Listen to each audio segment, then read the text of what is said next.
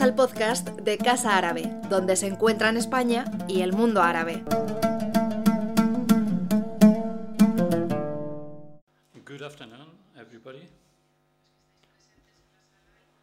Those of you who are, who are here present, and uh, those who are following through the YouTube channel uh, of Casa Árabe. This uh, 16th course uh, is something that we started uh, last year that uh, allows us to um, have very narrow relationships with the university program, uh, including conferences and talks from experts. We have the great pleasure of cooperating for this uh, conference with the University uh, of Madrid, the Complutense University, the studies of history, Spanish contemporary art. These are the program that uh, are mentoring this precise conference uh, we are attending today that uh, the students can follow. And uh, as I was saying, we have the pleasure, pleasure of having Morad Montazami, who's uh, a very well known name in the world of art in uh, regards to this very wide area, which is Arab art.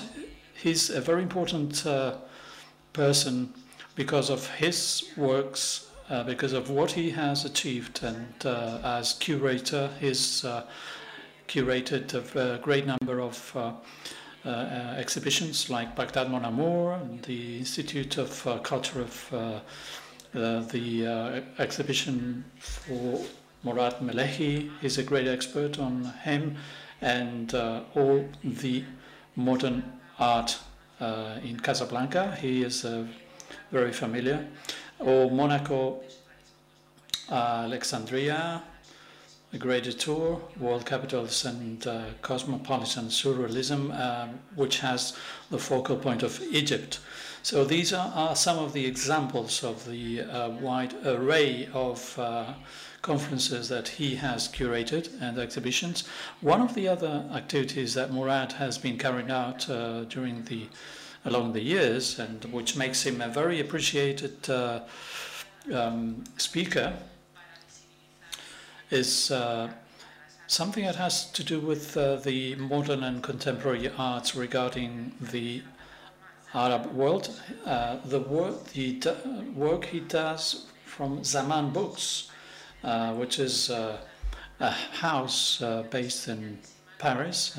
he um, edits a great deal of uh, books he publishes with incredible quality, and uh, we are really witnessing uh, the great brilliance of uh, the uh, new writings in the world of uh, history and art. So, this Post Petroleum Museum and soft power between crisis and second life is one of the topics that interest Morad. They're very important uh, regarding the knowledge of what uh, is happening in the world of creation as well as uh, museums, as uh, it is the case in this case. Uh, Susana Calvo is going to, she's professor of uh, history of art in the University Complutense of Madrid. She is going to introduce him and put it in perspective regarding what most uh, interests uh, his uh, students, because as we said, uh, they are mentoring this uh, conference.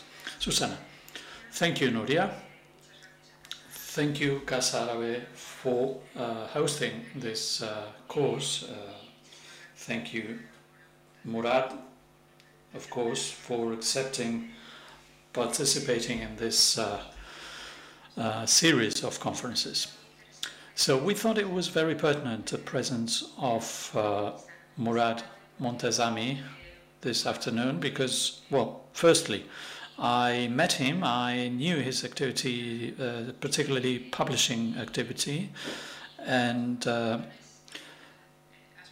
the concerns he has really have to do with uh, what we deal when we deal with uh, history of art, uh, particularly Islamic art, because there are very many questions uh, surfacing these last years, particularly as from 2011 regarding all the conflicts in the uh, Maghreb and uh, Middle East. And uh, as historians of art, we're very much concerned with the fact of protecting the um,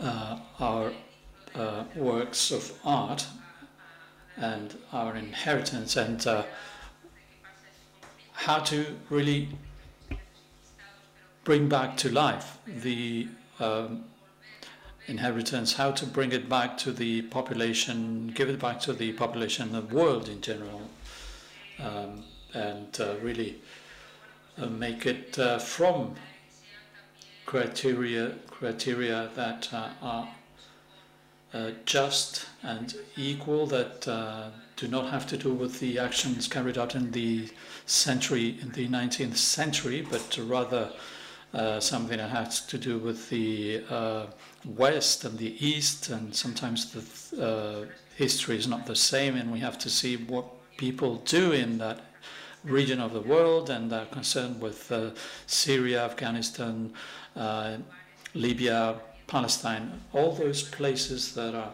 really uh,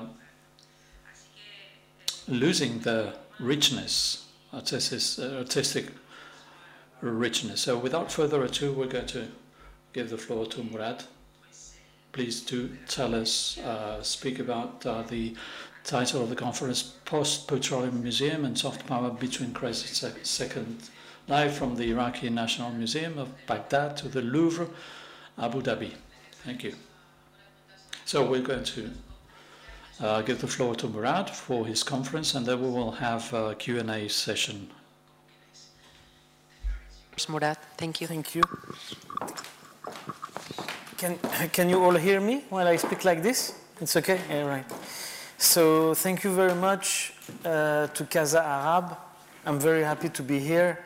And thank you especially to Nuria Medina for her very kind introduction about my past and recent activities, and also to, to Susana Calvo for her introduction about uh, the role of museums in civil society and also in a non-Western context regarding also conflicting zones or, you know, post-war situations uh, that non-Western museums have to deal with. Uh, so it was a very good and very kind way of introducing everything. I'm very grateful for this, and I'm really happy to be with you. And I regret I can't speak Spanish. Uh, I would have loved to, but uh, yeah, it's it's uh, I'm not able. So I'm sorry for speaking English. I will try to speak slowly and uh, distinctly, so I'm not giving a hard time to our translator, who I thank as well. Um, so I will propose you tonight uh, a kind of um, per course into different museum histories and different temporalities of this issue. The title of the, the lecture in itself uh, sets a lot of these matters and a lot of these questions. Um, Post petroleum museum is a very simple category that I propose to look at different museums that have been founded and museums who have been invented or conceptualized through the oil economy and through the economic growth of countries like Iran, Iraq, or the Gulf countries between the 1970s and until until today, actually. Uh, so there is a there is a clear reason, or let's say a clear context that maybe I will manage to to to draw here about this notion of post-petroleum museum, or, or and and that brings us to the, this idea of soft power, which I'm not sure needs to be translated in French or in Spanish because it's a very English uh, expression and notion that museums or even private collections or different sets of artistic infrastructures can, can function as diplomatic tool. And that idea of the museum or the art collection as a soft power, which is a, again a geopolitical tool, uh, has been very enhanced recently.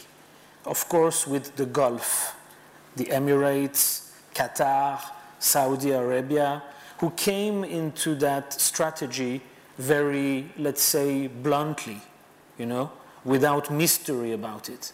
Like they are dealing with museums and collections as soft power, which is a, an expression that they, they endorse, again, quite transparently. But that notion of soft power is not so new. We'll try also to see some of its points of origins. Uh, and the idea of uh, second life is very basically the, the, the fact of reconstitu- reconstitution of uh, destroyed or lost heritage, or when the museum doesn't have to deal only with material culture and physical objects, but comes to deal with their replicas or their digitization or beyond material culture and beyond physical objects. So all of these notions come together at a certain point of time, which is now. The idea of post petroleum museums and uh, soft power, with the idea of a general state of crisis, because there, there, there, there have been so many. Um, so many violent conflicts and so many damages to material culture and to museum artifacts in Syria, in Libya, in Iraq, in Iran, in so many places of Near East and Middle East that crises as such are the, the, the second life of these objects lost, destroyed, robbed, looted, is also becoming a general condition of the, the museum today. Uh, so I will begin with. Um, I will begin by talking about a kind of symbolic image, which is a photography, and I will come back later to this place, which is the Tehran Museum of Contemporary Art, the TMoCA, uh, which, was which was founded in 1977 the same year than the Centre Pompidou, for example, the French National Museum. The same year was founded in Iran the Tehran Museum of Contemporary Art. I will come back to it in more details, but for now I would like to look at this image, which is a photograph taken inside the museum in 2007, uh, actually by an artist uh, whose name is Alessandro Balteo Yazbeck. I'm not really commenting upon his artwork because he took this photo as an element of a broader installation that he made about Cold War issues and matters involving Iran. I just use this sample of his work uh, just for the matter of what it shows from the inside of the museum, but it was also photographed by a lot of other people, what you see here, which is the superimposition or the kind of juxtaposition of an Alexander Calder, the American sculptor who did mobiles sculpture. You can see some at the Reina Sofia, of course.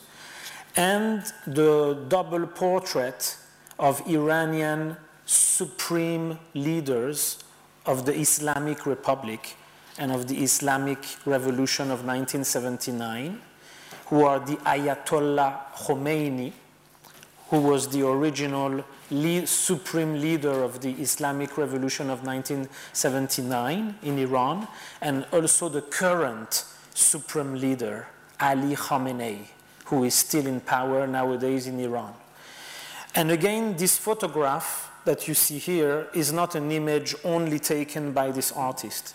It, it's an image that was taken by many people, but it's not actually an image that you can take from anywhere in the museum because the portraits are hung very high and the Calder sculpture is suspended from the main ceiling part of the museum in a way that if you want to take this photograph, you have to take it from a certain floor, from a certain height. You can't get this image of the juxtaposition from anywhere in the museum. You have to stand at a certain floor and at a certain point in order to see that juxtaposition happening.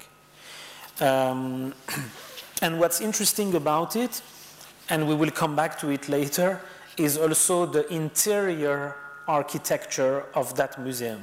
Because the inside space of the Tehran Museum Contemporary Art is a, replic- is a replica of Frank Lloyd Wright spiral, spiral of the Guggenheim in New York.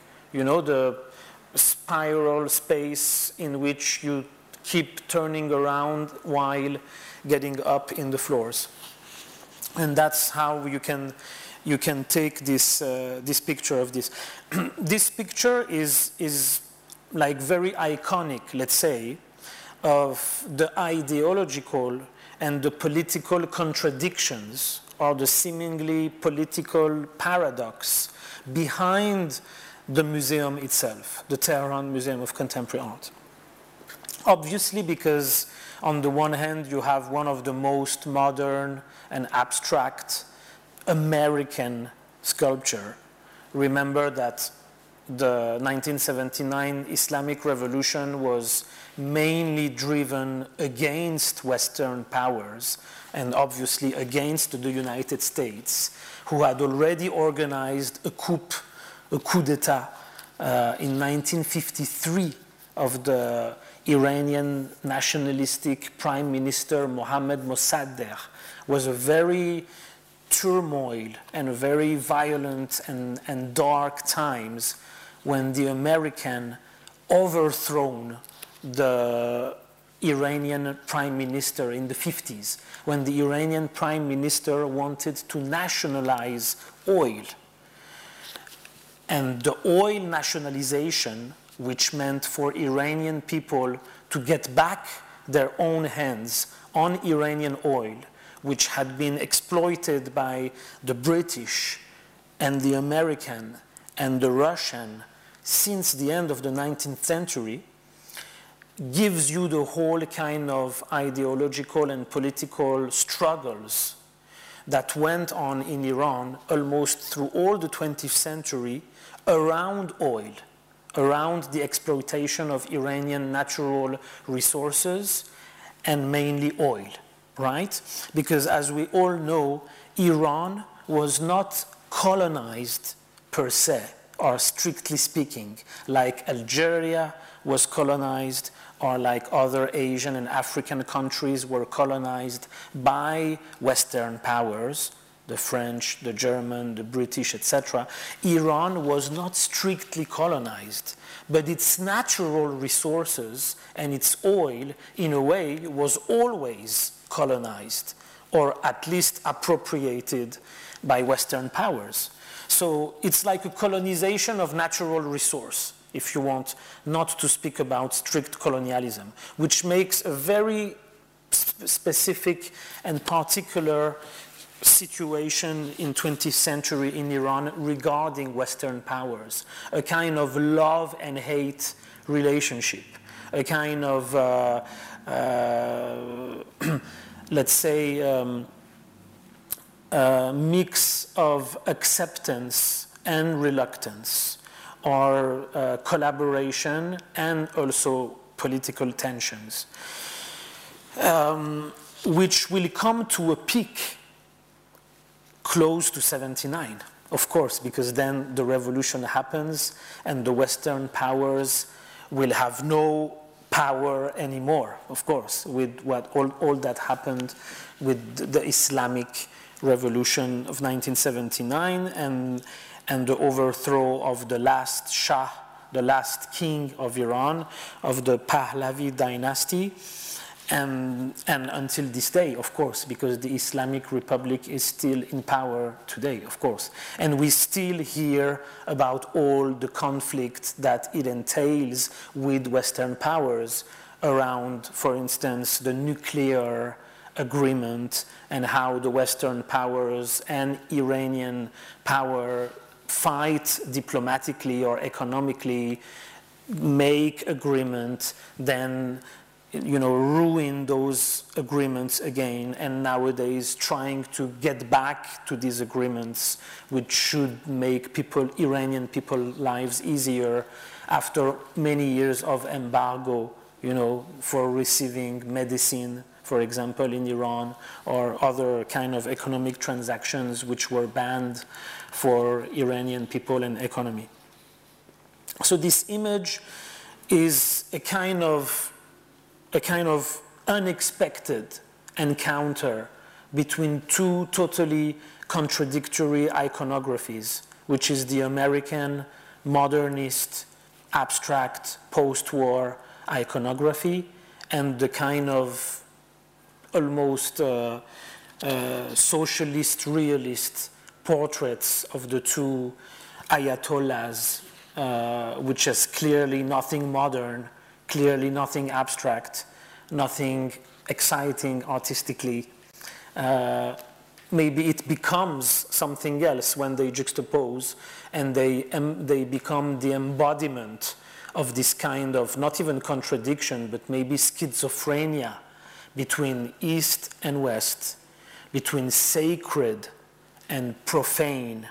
Modernism is profanity, and the supreme leaders is a sacred sense, or even between, in a way, um, tra- tradition and modernity.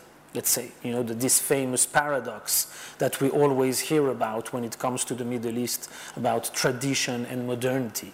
I mean, that's where you get it in the, in the, in the bluntest and kind of harshest uh, image or unexpected image you can you can imagine. Sorry.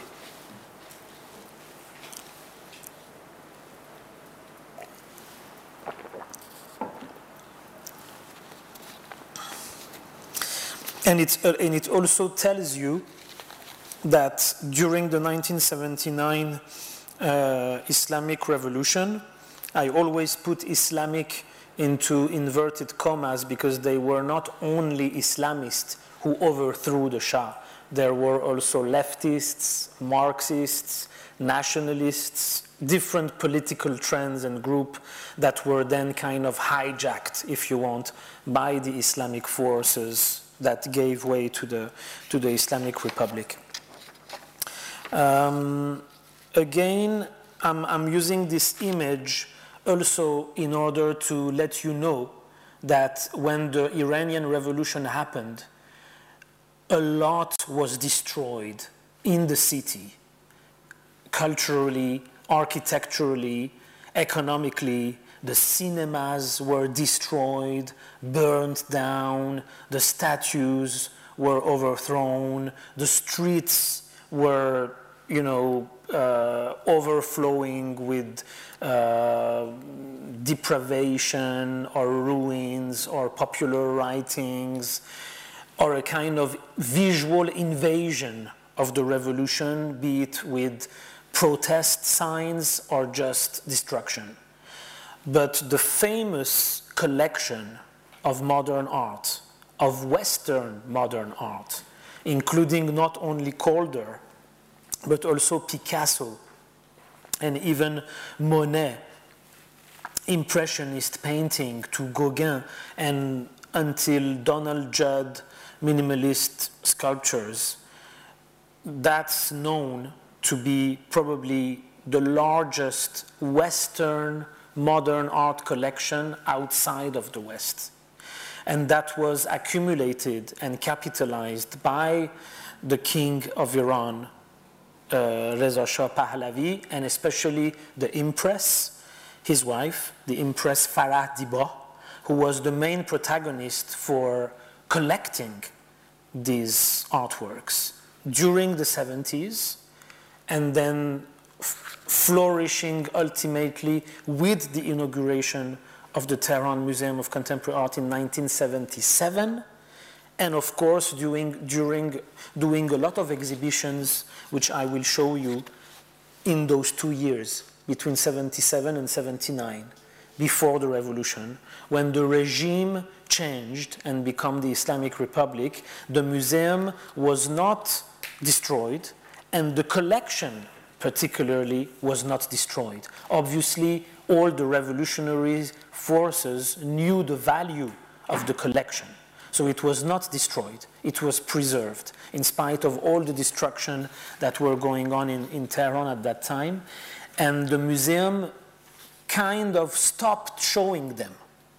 They didn't stop showing them forever, but certainly during the 80s and the 90s, the collection, the Western art collection that was shown between 77 and 79 was kind of marginalized and put in storage without being shown, at least for the 80s and 90s, obviously because the Ayatollahs and the Islamic Republic didn't want to show the Picasso and the Francis Bacon and the Jackson Pollock, at least seen as embodiments of you know, Western modernism and everything they have been fighting for in order to, to fight the Shah the Shah of Iran, who was so much known for his love of the West and his tendencies to the United States, France, etc. But it also tells you that what we call a soft power nowadays, with that expression being very much used by the Gulf countries, the Emirates, Qatar, and Saudi Arabia, and the ultimate example of the Louvre Abu Dhabi, of course, was something that maybe was already begun in the end of the 70s in Iran. The fact of collecting art in order to transform the general mentalities of your country, but also in order to make relationship and connections with different regimes, or in a way to become the kind of Western capital of the Middle East, you know, which was somehow the dream of Reza Shah Pahlavi, you know, to become like the Swiss or the France of the Middle East, you know. So all these ideas maybe have one of their point of origins about post-petroleum museums because that collection was all the, the benefit and the product of oil growth and the petrol economy in Iran. Obviously, you can say it's only oil money everything was bought. The Pollocks, the Calder, the Picasso, everything was bought with oil money. Even the museum was constructed with oil money, of course, you know. Um, and this is certainly one of the points of, uh, of origin. Uh, I wanted to show you an image of, um, of a travel guide, which is uh, called Petite Planète, Small Planet. It was one of the first uh, travel guide collection of uh, Le Seuil, the, the, French publisher, and it had a very avant-garde graphic designer who was Chris Marker. Maybe some of you heard about Chris Marker, who was a French avant-garde filmmaker who collaborated with Jean-Luc Godard and, and other uh, experimental filmmaker of the 60s and 70s. Before he became a famous filmmaker, he was a graphic designer for that collection of travel books published in the 50s in, in, in France. You know, you had one book for each country you visited. But it was a very intellectual travel guide, not a travel guide that would only tell you the restaurant and the monuments, a travel guide that would tell you about the geography, the history, even with colonial history insights, like super intellectual travel guide. And at the end of it, a few pages with the restaurant and the museum and the monuments. And the iconography is an incredible mix of photography, paintings with the whole idea of montage and juxtaposition of different material from art history to visual to popular visual culture. So this is the issue about Iran. And at the end of it, you have a double page with a very blunt but very unexpected montage. This was published in 1957, the book. Uh, so, four years after the coup against Prime Minister Mohammad Mossadegh, and that really crystallized the, the whole uh, aggressivity between Iran and the West, which is a montage between two panoramas. One panorama of, uh, of uh, Persepolis archaeological site, you know, with the, the, the antiquities, pillars, and the ruins and remains that you would find in Persepolis when you visited as a tourist. And below, it's an oil refinery, an oil industrial site um, of south of Iran, in, um, in Abadan.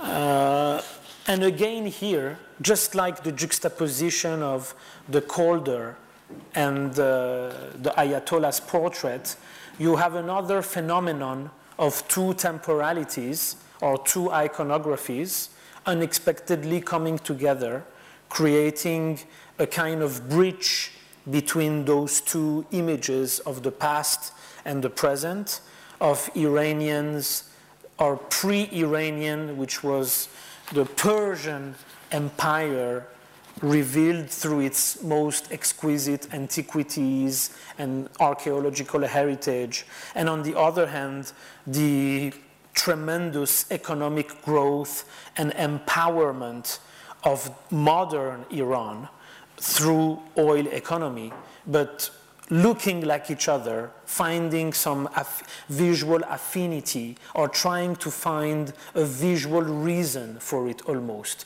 you know, by the kind of similarity of the, the, the archaeological pillars and the, the, the chimneys and tubes of the oil refinery. And in a way, showing how they are bound to each other in a way showing this kind of post-petroleum uh, museum or culture I'm talking about uh, is something that we are more able to grasp today when we look at the 20th century and we understand how oil and petrol was the key pattern to understand probably all modernity if you want to understand it from the infrastructures, from the energies, from the resource that caused so many wars, so many coups, so many revolutions, they all have the same link for that period of time, which is oil. Really? Ah, wow, interesting. So we can't take more time, right? No, we can't. Okay. Five minutes. Five minutes more, okay.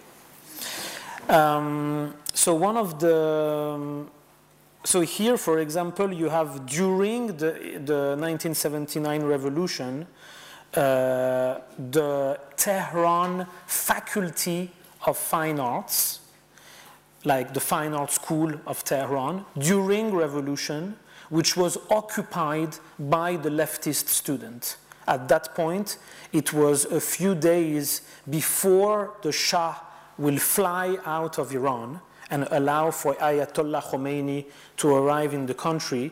And there was a very interesting phenomenon of occupation of the university, occupation to make it a museum, a makeshift or a street museum of the revolution itself happening outside, which means that most of the posters, most of the graffitis, most of the caricatures that were pasted in the streets, in the walls of the streets of Tehran, were then replicated by the leftist student with lithograph or with photocopy or by replicating them inside the faculty in a kind of open museum of caricature, graffiti, and posters about the revolution at the same time the revolution happens.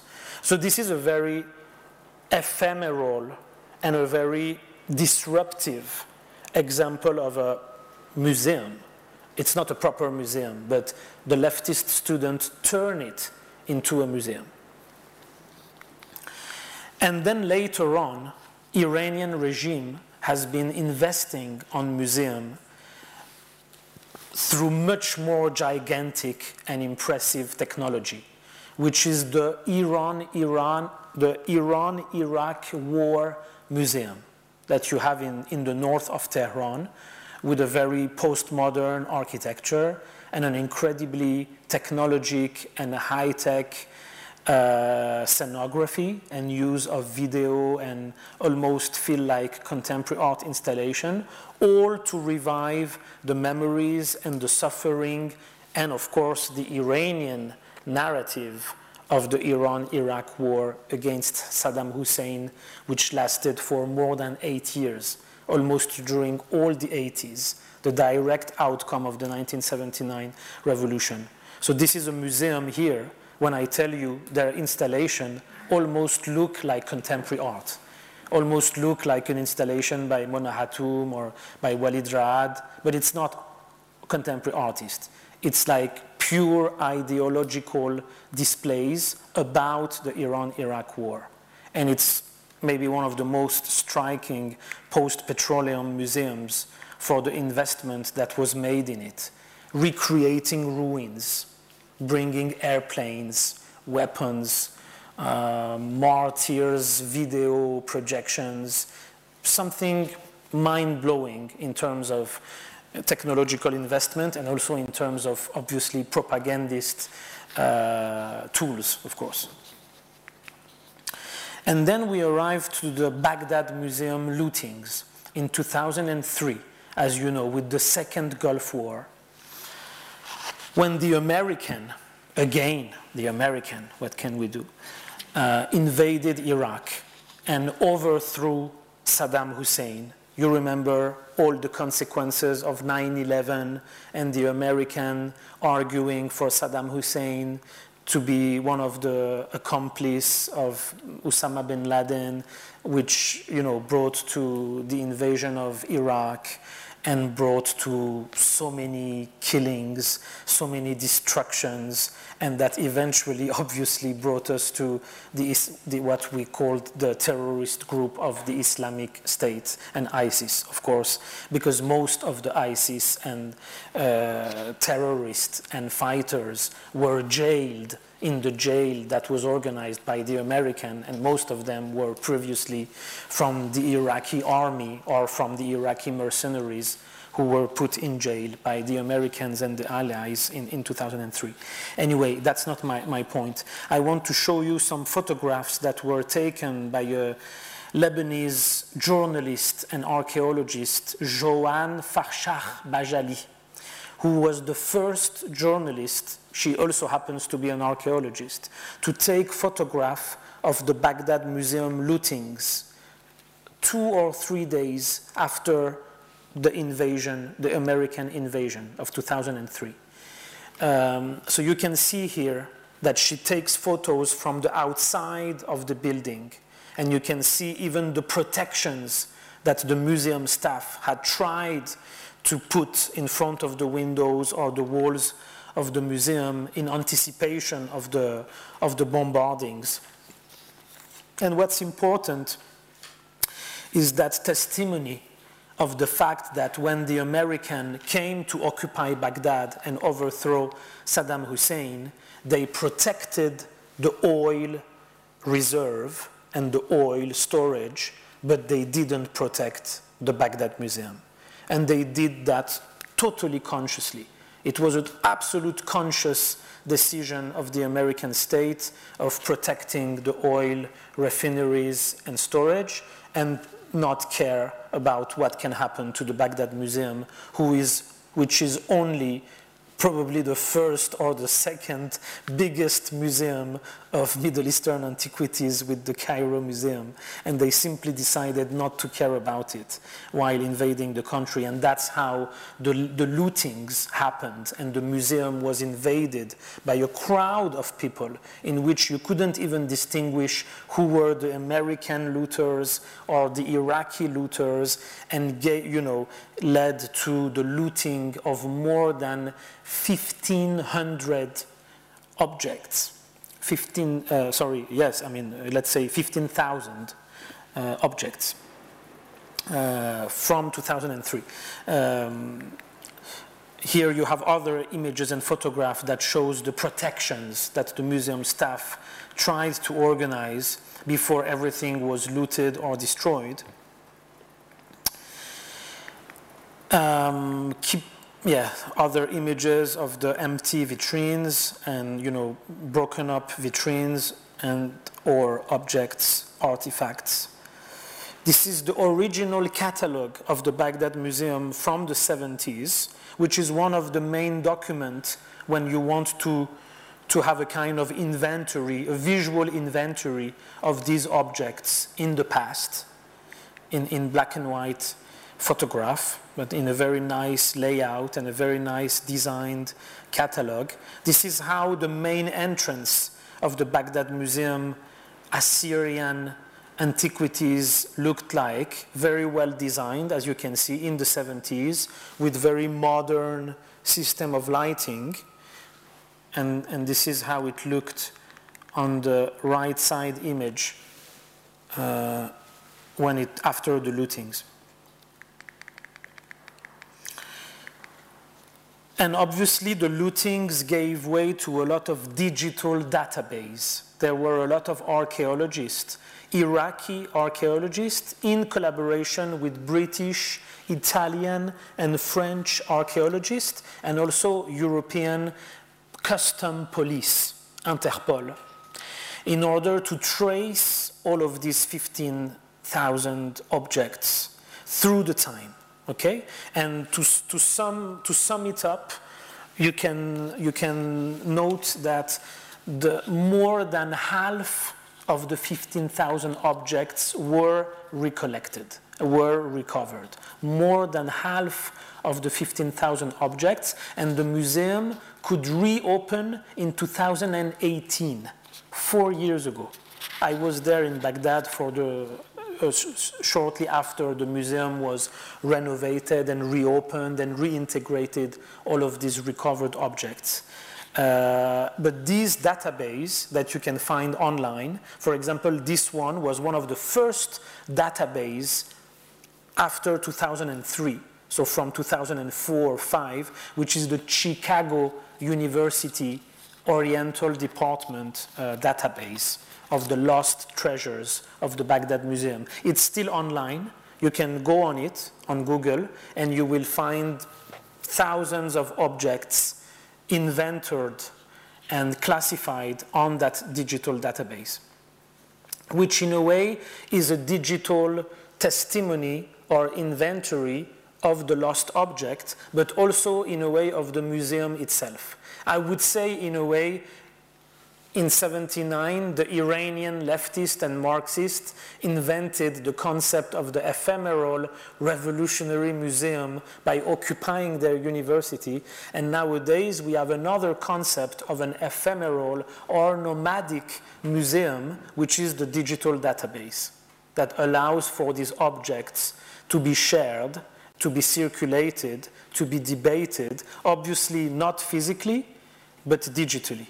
And even beyond that, as we were discussing with our colleagues, a lot of digital companies and uh, new um, post-conflict archaeological initiatives also to do 3D replicas. So now we are even beyond digitization or immaterial culture because there are more and more initiatives to recreate the objects in 3D, in, in volumetric 3D replicas with, with even a Spanish initiatives with a, uh, with a group of people called Factum. And you can even find artists who do that, like Michael Rakowitz and, and other artists who work around different forms of replicas artistic replicas, archaeological replicas, pedagogic replicas, ironic replicas. So obviously, the, the, there is no, there is not just one concept of replicas, obviously, or or, or reenactment. Um, okay.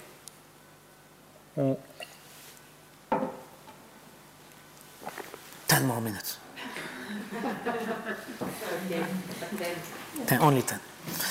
Um, these are the photographs by Latif Al Ani, who is one of the most important and rediscovered because his photos were completely forgotten after the 70s when he quit photography because he had a very intense activity of being almost the official Iraqi photographer of all Iraqi's archaeological sites and to have a visual and photographic record of Iraqi uh, artifacts and visual culture. He was commissioned by the Iraqi Ministry of Communication and Culture from the 60s, during the 60s. And that gave way to this exceptional body of photograph in which you can see not only archaeological and cultural sites, but the general Iraqi infrastructure, urbanism, the past and the present coming together, even the, the, the, the traditional uh, dwellings, houses, and then the shift to modern housing or architecture with always antiquities and pre-Islamic artifacts in the landscape, obviously something because there at that point antiquities and pre-Islamic culture is really integrated in everyday life, in the city, in the outside space. And here on the left, the emergence of modern housing in Iraq and modern mass building houses next to the Tigr, to the Tigris river, where you can see almost the old landscape of the Bedouin people and merchant, now slightly transformed by the apparition of modern housing and modern uh, buildings uh, in the same traditional landscape. This is end of 50s, beginning 60s, when Latif Al-Ani was really that iconic photographer. You even have a kind of Bauhaus architecture, cylindric building in the middle of one of the most traditional street of Baghdad, which is Rashid Street. Because you had modernist architects like Frank Lloyd Wright or Le Corbusier, who came to Baghdad, visited Baghdad, and even built uh, buildings for Baghdad. This is the book in which you can find all of Latif Al-Ani's photograph published by Hatje Cantz uh, four years ago, five years ago, when his photos were rediscovered and republished, also with the help of the Arab Image Foundation, which is this archival organism in Beirut that kept all the digitized photograph of Latif. And unfortunately, Latif left us recently. He passed away a few months ago, unfortunately. So his, I mean, his heritage is now definitely to be highlighted and to be rediscussed. This is the 1974 uh, Baghdad Biennale, uh, one of the first pan-Arab contemporary art biennale in the Arab world, uh, beside Iran because the first Tehran biennial was in 1955. Um, and this is also a true embodiment of the breakthrough of contemporary art installations through oil economy. You had a very wealthy family in Iraq, which was the Gulbenkian family, who have this foundation in Portugal. But in the 50s and 60s, the Gulbenkian family was the biggest financer of modern art and museum and also archaeological site preservation.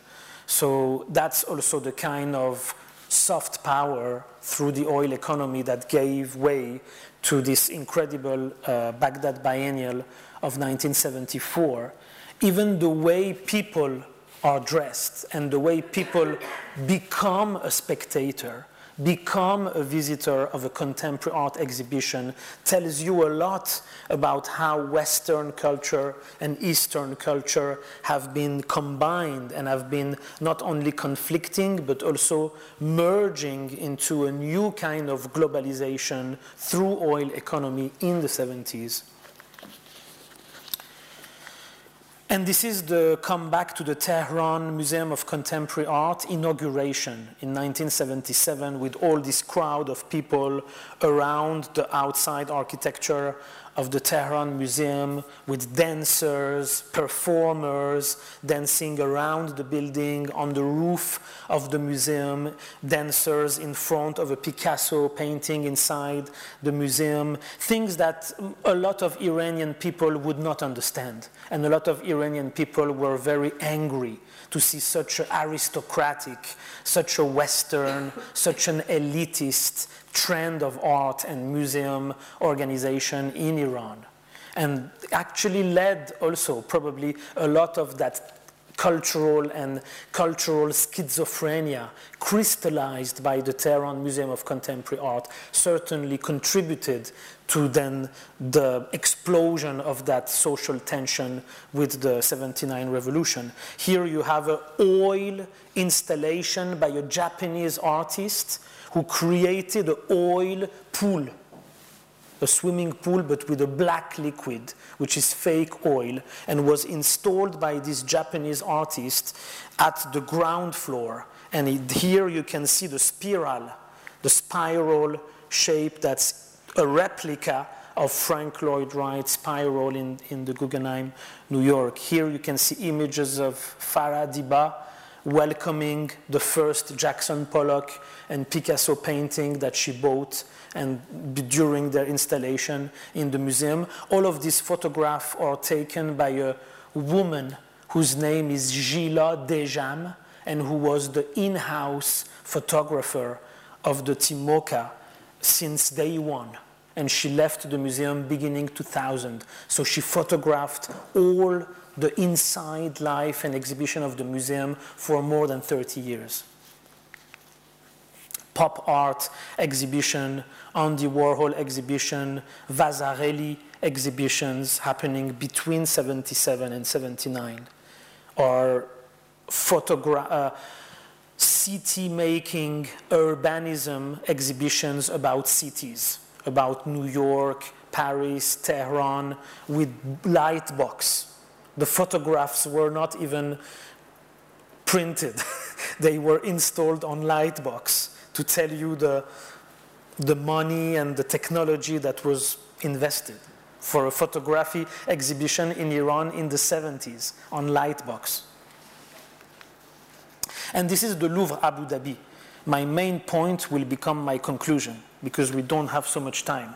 So I will just take a few, two minutes for this conclusion around the Louvre Abu Dhabi, you know?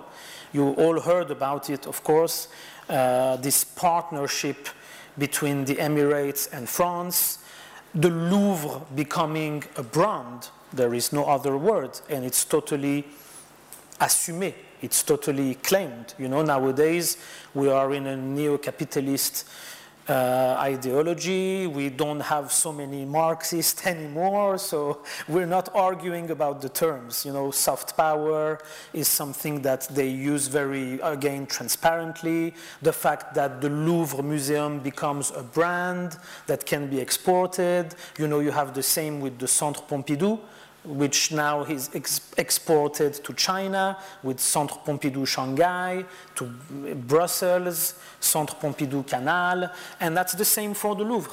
And that's what soft power means, of course, when national heritage or museum collection also become a transparent or manifest geopolitical tool for international cooperation, for stabilizing, you know, uh, tensions or pre-war situations, and, and, so many consideration around that, that geopolitics. So they would I mean, there is a lot to say because I, I tried to work around a general analysis of their display, of, of the, the display strategy, how things are shown, how things are underlined, how they are staged or mise en scène. Uh, in which there is a lot to say about their scenography, the, the aesthetics of minimalism, but in a kind of global discourse with global mapping and uh, uh, a kind of geographical aesthetic of the desert, also of emptiness and uh, substance, or even the way some of the objects are floating into these very much transparent vitrines in a space where the objects almost disappear in favor of a very light and a very kind of floating scenography. This is the introduction room of that global discourse around new universalism, new East and West combinations, new globalized art history you know, when pre-Islamic, Western, Assyrian, Mesopotamian, and the Middle Age, and everything comes almost to the same level, a kind of flattening or softening of all the different temporalities and periods into one kind of universal plateau, if you want. Uh, and this is then encouraged by digitization, because the as many objects as you can find in the Louvre Abu Dhabi, you can also find their digitized version or the digitized replica, high resolution reproductions of objects, of high resolution screens that makes your visit half real and half virtual in a way. Of course, you can do the virtual tour online and if you do the virtual tour on your computer, you have some window that can suddenly pop up on your screen. But even when you do it physically, you, you have kind of screen popping up around you. Screen that become part of that of, of your own uh, path into the museum and puts you in a situation to deal with kind of half physical, half digital culture. It's not that easy to find your way, to know what to read first, or where to look, or to be almost caught by screens, whereas in some of the steps and rooms of the Louvre Abu Dhabi, the screen themselves and the dematerialized object become the main subject. And when you literally taken between them or they integrally take the space around you in, in, in place of physical objects. And you can even, of course, touch the screens and you can participate in an interactive way. So, my argument here as a conclusion, because we, we should stop, I think, uh, is basically that the, the whole destruction and the whole violence of wars, lootings, coup d'etat and revolution that brought so many destroyed objects and lost objects is a kind of unconscious that remains in the Louvre Abu Dhabi and maybe even stronger since the Louvre Abu Dhabi also stands for not only showing physical objects but also in a way try to reconstitute or try to reenact through digitization all that lost heritage, including the objects that are not part of the Louvre collection or Abu Dhabi itself. What I mean by that is that that unconscious of all these destructions, you know, there is a famous quote by Walter Benjamin, the German philosopher, that says every document of culture is at the same time a document of barbarism.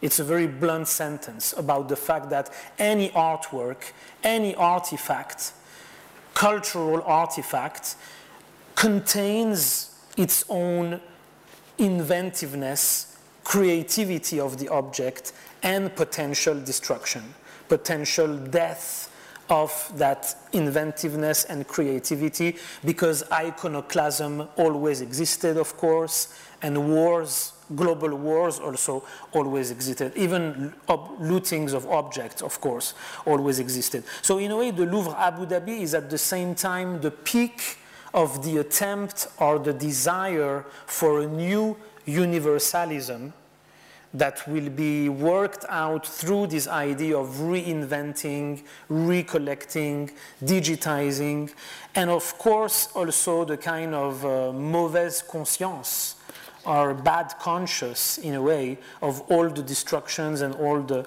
the lost heritage behind this thirst for uh, creating a new kind of universalism. Um, so thank you very much for your attention. And if you have questions, maybe we can go into more details. Thank you very much.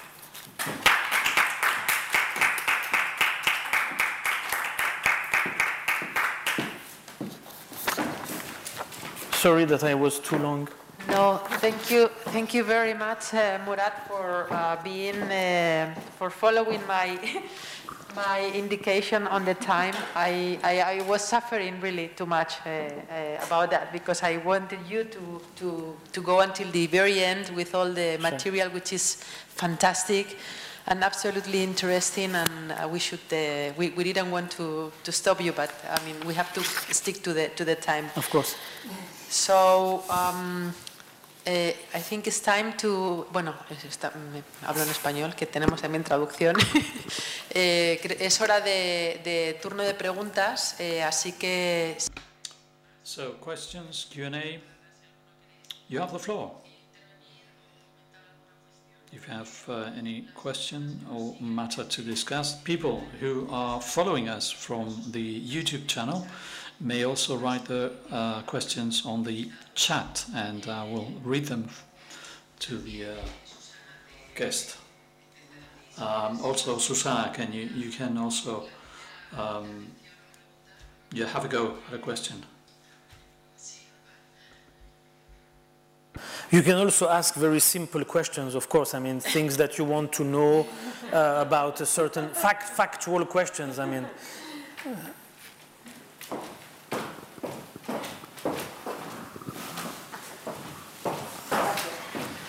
I don't know if I should speak in English. Hay traducción simultánea, así que puedes hablar en español o en inglés, como quieras. Yes. I think as um, I don't know if I had time to um, assimilate what I want to say, I rather ask in Spanish. Okay, so let me put the. okay. Digamos que me So I was very much interested about the whole lecture. So thank you, thank you very much, because it was an approximation uh, to the topic in a very short time of what has happened since, uh, well, uh, 50s, uh, particularly 60s, but uh, also 50s initially. So what I was uh, shocked about was the dematerialization of the um, artifact or the work of art, how the content changes and the the meaning, uh, how it uh, changes if it is used by powers, uh, be it religious or governmental powers that uh, uh, put in relationship different uh, latitudes, countries, cultures, but at the same time, the word soft is very pertinent because maybe it does take away take away some charge uh, of uh, power to the uh, work of art. So it takes away the context with all its uh, natural charge. Uh, so from the one hand, you have the advantage of you know getting closer, and uh, that the the heritage is not doesn't get lost. There's something that remains, but on the other hand, it is denaturalized in a way uh, the work of art and uh, therefore the uh, intense capacity it has to generate criticism or concepts gets lost because they are very much uh, rooted in the culture. So that would be uh, if I understood correctly, the concept that you wanted to uh, convey to us. On the other hand, uh, well, I'll maybe stop there. I'll stop there. Thank you. Thank you so much. Uh, I think you put things in a very nice order, so it's a very nice uh, complement to my argumentation. And uh, yes, uh, I totally agree with uh, how you exposed it. So, soft power obviously is something that has been used. I mean, obviously, it's not only related to art. For example, the fact that the Qatari will buy a soccer team in England or in France, like they bought the Paris football team, is also soft power. So soft power is not restricted to art, but art has been one of the most efficient tool for soft powering in the recent geopolitics, especially between the, the Gulf and Europe. So, uh, but you are right. There is, a, there is something that will never be re totally resolved. We somehow always remain between some loss of what Walter Benjamin had famously called the aura of the work of art. And certainly, Walter Benjamin's aura had to do with the physicality and the physical qualities of the artwork, and the fact that by its dematerialization, it can also reach more people. Actually, this was this was already in Walter Benjamin's, because Benjamin's main argument was that photography and the postcard will make an artwork accessible to everyone, in spite of losing, or beyond even losing its aura, it will be, become super accessible. So, in, in that sense, Benjamin had already anticipated probably this our soft power today. But maybe the only difference now has to do with the fact that in Benjamin's time and photography, that potential from losing the aura to becoming super accessible or reproducible was something still physical because of the physicality of the photography even if we didn't look at it at that time. And nowadays, it doesn't even have to do with the physicality of the document, because it has to do probably with the high resolution. The, resu the, the, the, the level of resolution has become the new myth. Yes. The myth that something can be not, sup not super accessible, but hyper visible. You know, on Google Earth, when you go into a museum of Prado and you go to see a work of Goya inside the Prado through Google Earth, you are able to zoom in Goya's artwork in a way that the human eye is not able to zoom. So now the, the myth of super accessibility has been replaced in a way by hyper visibility, and it's kind of mythical infiniteless resolution, which, which brings us to obviously uh, other questions, but yeah.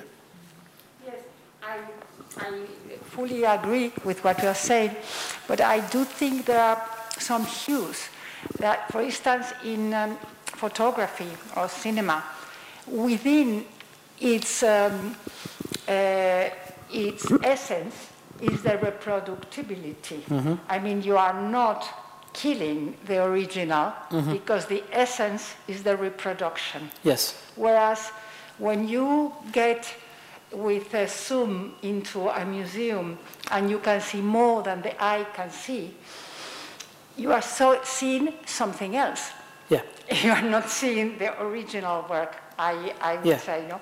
In any case, it's part of um, the developing of life, and uh, it talks about how we have to preserve, uh, preserve, preserve no? yeah. the, the, and, um, and many other things, but I like others too. Sure. Thank you. Thank you very much. But I think it's very interesting.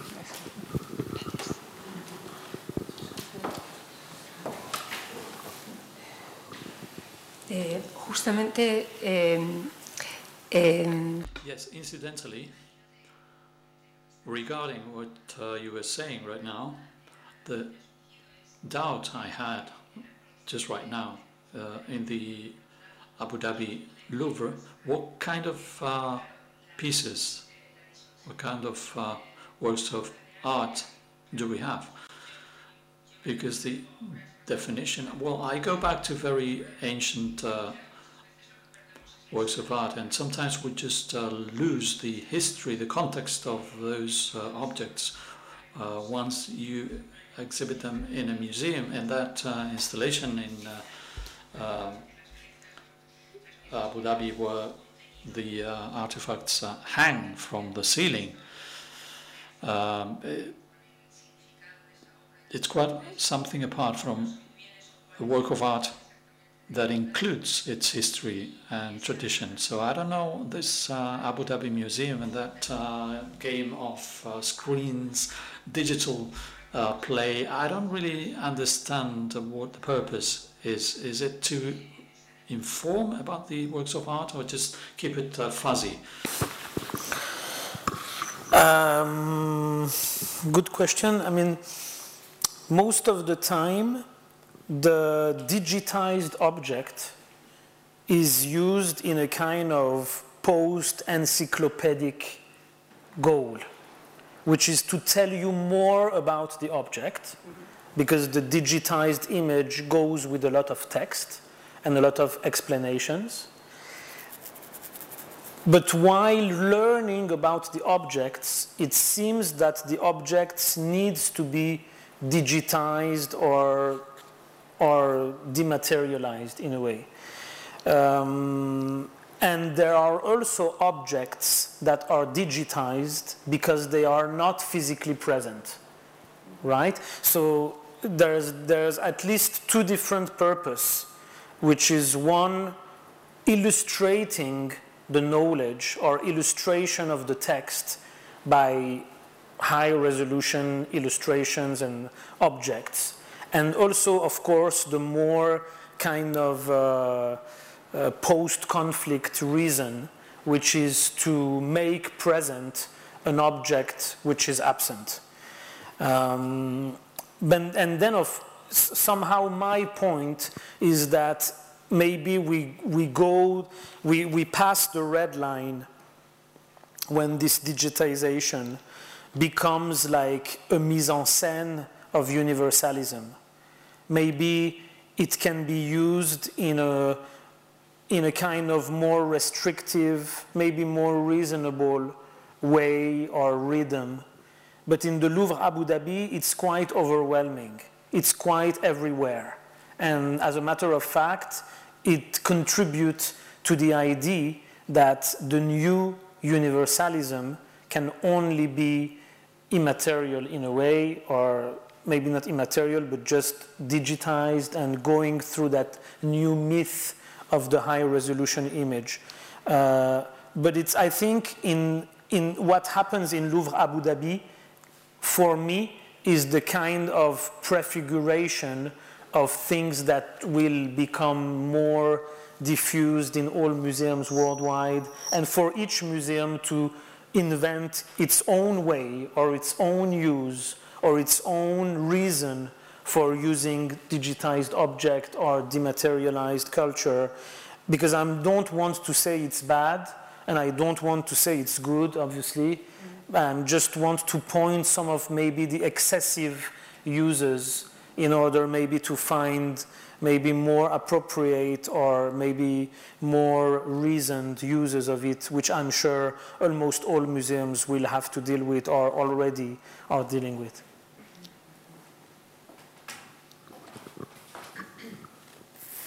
Hola, eh, en primer lugar agradecer. Hello. Well, firstly, thank you for your lecture. It has been very interesting. And uh, secondly, regarding what my colleagues uh, were asking, I would like to go back to the uh, Iraqi uh, National Museum. You mentioned that uh, most of the objects that uh, got lost could not be recovered. regarding this, um, this was was it included in the narrative? Uh, was the digitization of the uh, objects was it included, and to you know uh, fill the void that was uh, left by its disappearance? You mean when the Baghdad Museum reopened, you mean? Uh, that's also a good question. Um, so, okay, half of the looted objects were recovered and collected, which is roughly seven to 8,000 objects out of the 15,000 50% was recovered and, and that recovery gave way to the renovation of the Baghdad Museum reopening in 2018. There is not a single screen. there is not a single screen and there is not a single uh, digitization tool in the Baghdad Museum. It's very vintage and it's a very kind of old school, old fashioned museum. Uh, for, for some reason, obviously, doing with general economy and state of the country, they are not dealing with that level of technology. So all their investment was about the renovation of the building and the museum rooms, and obviously the restoration of most of the objects that reintegrated the collection. So, so in a way, and that's interesting. That's interesting that some of these museums maybe will never become digital museums, you know, and they will resist even if for contingent reasons, but somehow the Baghdad Museum is definitely a museum that will resist to that, consciously or unconsciously. Because obviously, if you talk to the Baghdad Museum director, he's not going to tell you, I'm resisting to digital culture. It's just that it, it was not an issue for him. But it's interesting to look at it as a museum that somehow resists to that digitization. So that's as a matter of fact, yeah. But maybe the future will tell us something else, maybe. I mean, also if we integrate the... Entonces hablo en castellano mejor. eh, me, me refería también.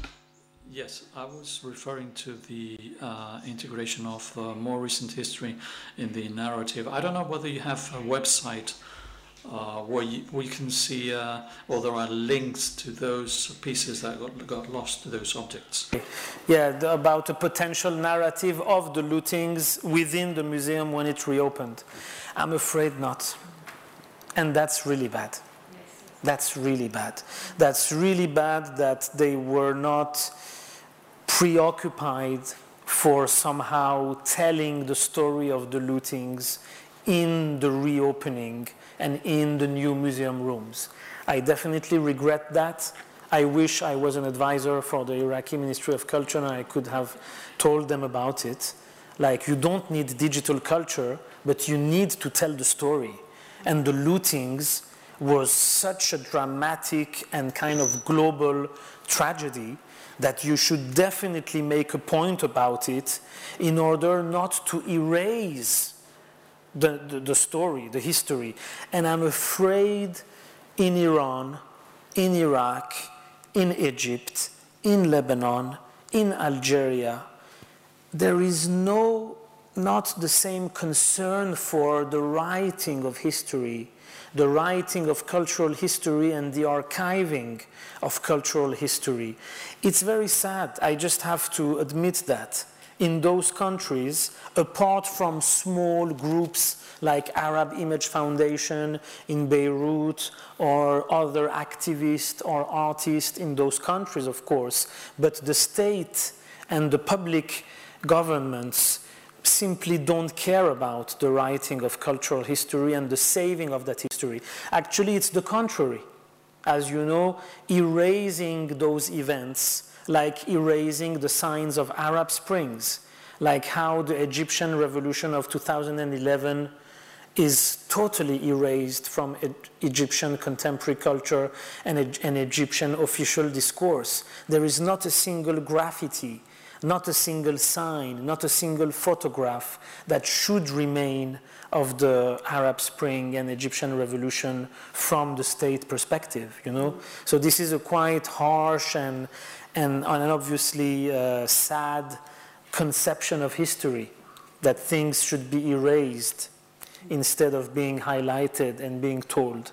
That's like a second tragedy uh, over the first tragedy uh, Uh, of the, the lost heritage is like the erased history, I'm afraid.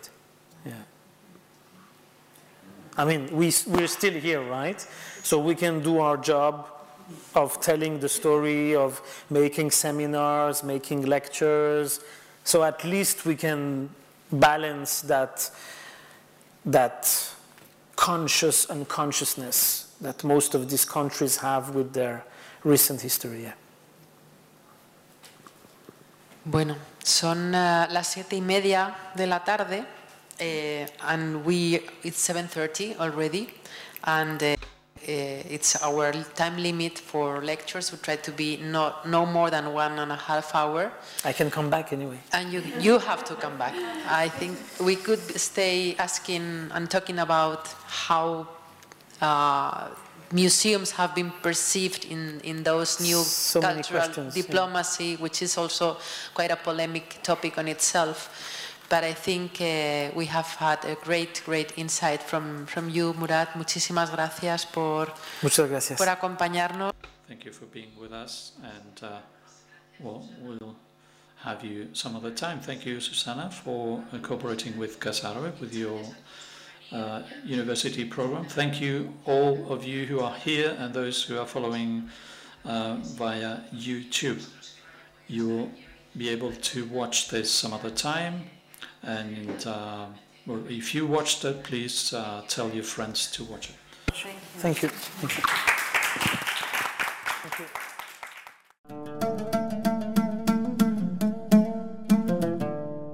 Gracias por escucharnos. Si quieres estar al corriente de todas nuestras actividades, consulta nuestra página web en www.casaarabe.es. También puedes seguirnos en nuestros canales en las redes sociales en Instagram, Twitter y Facebook.